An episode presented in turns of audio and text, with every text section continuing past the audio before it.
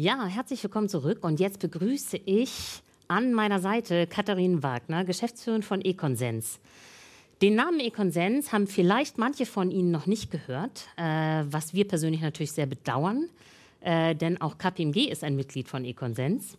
Ähm, aber die Unternehmen, die bei Econsens organisiert sind, kennen Sie im Prinzip alle.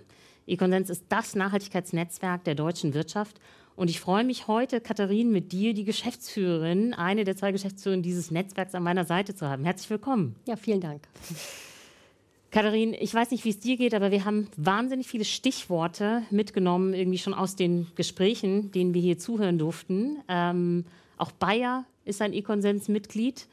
Aber vielleicht ganz kurz, bevor wir einsteigen in die Themen, ihr habt ja nicht nur große Unternehmen als Mitglied, deswegen Ihr bildet auch äh, inzwischen einen viel größeren Kreis ab an Unternehmen. Magst du uns das noch mal ein bisschen schildern? Ja, genau. Also wir sind ja ein klassisches Unternehmensnetzwerk, ähm, ausgehend von großen Corporates, im Prinzip DAX 40 plus noch weitere und haben aber vor knapp drei Jahren auch eine Mittelstandsinitiative ins Leben gerufen, das Kompetenzprogramm Nachhaltig, wo große mittelständische Corporates zum Thema Nachhaltigkeit sich austauschen. Und unser Antrieb ist eigentlich immer auf die praktische Umsetzung des Themas zu schauen. Also weniger über die Probleme im Zusammenhang mit den vielfältigen Anforderungen nachzudenken und zu sprechen, sondern eher auf die Lösung zu gucken und da uns in dem Netzwerk auszutauschen. Weniger auf die Probleme gucken, mehr auf die Lösungen. Das ist ja auch ein Stichwort, das wir ähm, äh, von dem äh, ESG-Kollegen von Bayer mitgenommen haben. Äh, jetzt, ich meine, wir beide sind schon lange im Bereich Nachhaltigkeit tätig. Ich mache das seit über 20 Jahren. Und so viel, wie wir jetzt über Regulierung reden im Bereich Nachhaltigkeit, meine Partnerkollegin Julia Ruf, wir haben gerade über so viele unterschiedliche Richtlinien allein mit Blick auf die Lieferkette geredet, Transparenz, CSRD. Ich habe manchmal das Gefühl, wir reden nur noch über Gesetze. Ähm, ist das noch motivierend? Also bringt uns das noch nach vorne? Macht das Unternehmen noch Lust auf Transformation? Also ich würde sagen, im Moment ist der Markt schon sehr geherrscht, äh, beherrscht von den ganzen äh, regulatorischen Anforderungen. Aber gleichzeitig führt es auch dazu, dass ja neue Themen nochmal aufkommen und wir durch die Vernetzung in den Unternehmen die Gelegenheit bekommen, das Thema auch nochmal ganzheitlicher zu betrachten und die Ressourcen, die in dem Zusammenhang der regulatorischen Projekte eh aufgestellt werden, die noch für weitere und neue Projekte zu nutzen. Also ich würde das Thema auch immer aus einer Chance heraus betrachten wollen und weiß eben aus eigener Erfahrung im Management von Projekten, von Implementierung, von Change-Management-Projekten, das wurde ja auch schon vielfach gesagt, ist es häufig die Herausforderung, die relevanten Akteure an einen Tisch zu bekommen und die zu motivieren, um dann eben die Umsetzung voranzutreiben, aber gleichzeitig auch den Blick nach vorne und in die Zukunft zu richten, um zu gucken, was kommt eigentlich noch danach. Also wir fragen uns aktuell schon, was kommt eigentlich nach dieser Regulierungswelle auf die Unternehmen zu? Sind wir dann eigentlich fertig? Oder ich werde auch oft gefragt, wann ist denn diese Transformation endlich mal zu Ende? Hm. Ähm, wo ich persönlich ehrlich gesagt auch schmunzeln muss, du schmunzelst ja auch. Die kann ja gar nicht zu Ende sein, weil das Thema äh, ja eigentlich auch noch neu ist für viele der Unternehmen, die sich in dem Segment jetzt tummeln. Und ähm, aus der unternehmerischen Verantwortung heraus sind ja viele Unternehmen, auch bei uns aus dem Netzwerk, schon lange Jahre aktiv. Aber dass es einen richtigen Drive äh, bekommen hat, ist er eben erst der Regulatorik geschuldet. Und dafür ist Regulatorik dann ja auch ähm, gut und äh, sollte ja auch dann eben diesen, diesen äh, Nutzen und Effekt dann auch eben bevor äh, ent, ähm, entwickeln. Ja. Also ich glaube auch, wir dürfen nicht im Blick behalten, ne? auch bei allem Enthusiasmus und ich kann da irgendwie auch gar nicht anders rangehen. Ich beschäftige mich mein ganzes Berufsleben schon mit Nachhaltigkeit, ähnlich wie du. Ähm, gibt es ja auch Ziele und Lieferketten-Sorgfaltspflichtengesetz war eines dieser Stichworte.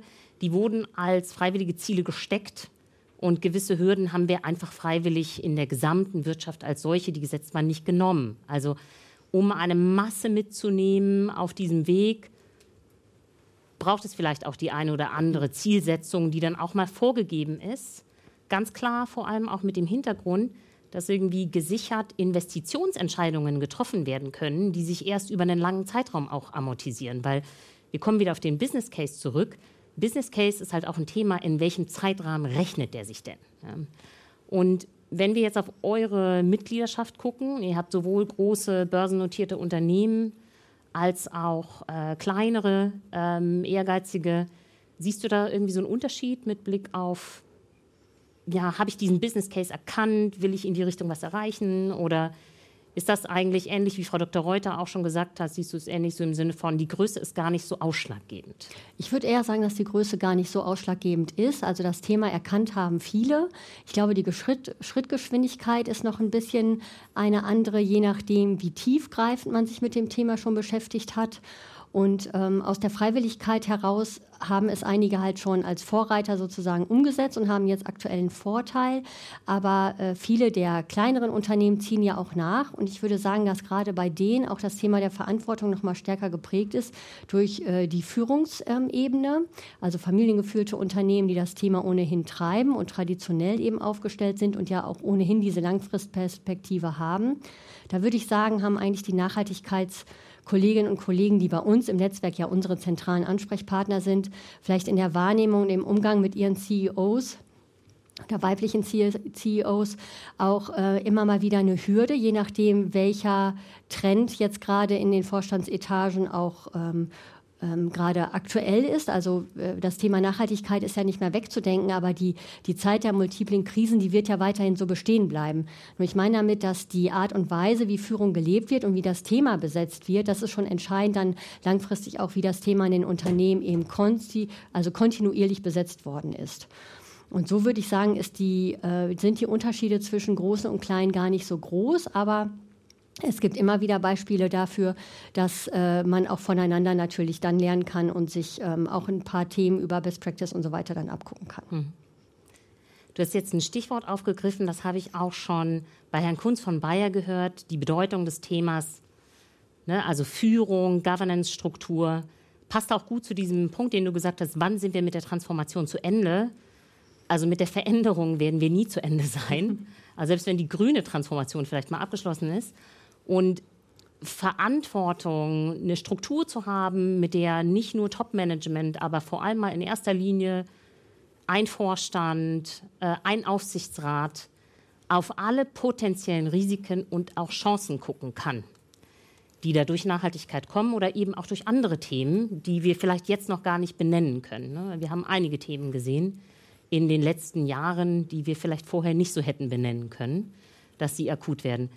Wo siehst du die Verantwortung zum Beispiel von Vorstand und Aufsichtsrat? Sind diese Menschen, die sich, die diese Ämter innehaben, ne, die Führungsetagen der Unternehmen, sind die sich diese Verantwortung schon bewusst? Also mit Blick auf die Vorstände ist es ja deren Verantwortung, das Unternehmen langfristig aufzubauen und äh, die Strategien umzusetzen und das Unternehmen ähm, widerstandsfähig aufzustellen und Trends zu erkennen, für Innovation zu sorgen und so weiter, den Shareholder Value einzuholen. Die Rolle des Aufsichtsrats ist aus meiner Sicht diejenige, und die verändert sich jetzt durch die CSRD auch ganz stark, das Thema der Nachhaltigkeit so zu implementieren und zu wissen und darauf zu achten und Fragen zu stellen in der Art und Weise, wie dann eben Aufsicht funktioniert in den äh, Unternehmen, ob, wie das Thema Nachhaltigkeit umgesetzt wird. Welche Governance-Strukturen habe ich? Wie ist meine Binnenorganisation insgesamt aufgestellt? Wie sind die, ähm, wie sind die Skills der, Unter der Mitarbeiterinnen und Mitarbeiter ähm, auf allen Ebenen heraus? Also ähm, welche Formate werden angeboten? auch für den Aufsichtsrat selber, welche Gremien habe ich, wo wird das Thema eigentlich Nachhaltigkeit behandelt. Das ist aus meiner Sicht eins, was äh, sich fundamental ändert. Und wir haben bei Econsens ja eine Initiative und ein Angebot für unsere Mitgliedsunternehmen im Zusammenhang mit Schulung, auch für Aufsichtsräten. Wir dürfen es, äh, wir, wir, nennen es selten Schulung, es ist ein, häufig eine Informationsveranstaltung für Aufsichtsräte ähm, um äh, die Themen zu adressieren. Und da kommen auch sehr, sehr gute Diskussionen auf und Impulse. Und da geht es auch viel um Verantwortung und um äh, Themen wie, ähm, die auch ethische Aspekte eben berücksichtigen. Mhm. Ja. Jetzt ähm, ne, Shareholder hast du gerade als Stichwort genannt. Ähm, ich weiß gerade gar nicht, wen ich zitiere, aber wir bewegen uns ja von dieser Shareholder Economy mehr in eine Stakeholder Economy. Das ist etwas, was wir ganz explizit auch sehen in der CSRD, die die Stakeholder auch immer wieder ins Zentrum rückt. Noch schon eine Wesentlichkeitsanalyse ist eine Betrachtung der strategischen Themen für ein Unternehmen von außen nach innen, von innen nach außen, nicht nur aus finanzieller Sicht, sondern auch was Auswirkungen auf die belebte und unbelebte Umwelt betrifft und idealerweise eine Analyse, die auch die Sicht der Stakeholder mit einbezieht. Wie findest du, siehst du das, dass diese Stakeholder-Sicht auch in einem Aufsichtsratsgremium als solches schon Beachtung findet? Äh, mal, mal, so, mal so. Also ähm, Aufsichtsräte sind ja schon so besetzt, dass ich auch immer Arbeitnehmer- und Arbeitgebervertreter natürlich habe. Da erlebe ich ja eigentlich schon Stakeholder-Dialog, äh, in, zumindest in der internen Perspektive. Und in Art und Weise, wie ich externe Speaker äh, mir, die mit dem Unternehmen im weitesten Sinne verbunden sind, reinhole, kann das ja eine Form des Stakeholder-Dialogs sein. Ähm, Persönlich glaube ich, dass das Format der Stakeholder-Dialoge ja wichtig ist auch für die Frage der doppelten Wesentlichkeit, ne, was du jetzt auch angesprochen hast. Da haben wir mal versucht zu eruieren bei uns im Netzwerk, wie die Haltung der Unternehmen da ist bei doppelter Wesentlichkeit. Was sind denn wesentliche Themenfelder? Ist es in Ordnung, wenn ich zehn wesentliche Themen habe oder ist es, äh, habe ich vielleicht 150 Themenfelder, die ich äh, ähm, identifiziert habe? Was ist da eigentlich der Trend und was ist da wichtig? Und ähm, da würde ich auch sagen, bei den Formaten, die ich so wahrnehme von den Unternehmen, die seit vielen Jahren Stakeholder-Dialoge leben, dass man vielleicht auch darauf achten sollte, dass es ein Dialog ist und dass es nicht nur in die eine Richtung ähm, der Informationsvermittlung ist, sondern dass diejenigen, die eingeladen werden für solche Formate, auch zurückspielen können, ähm, was, wie sie das Unternehmen wahrnehmen.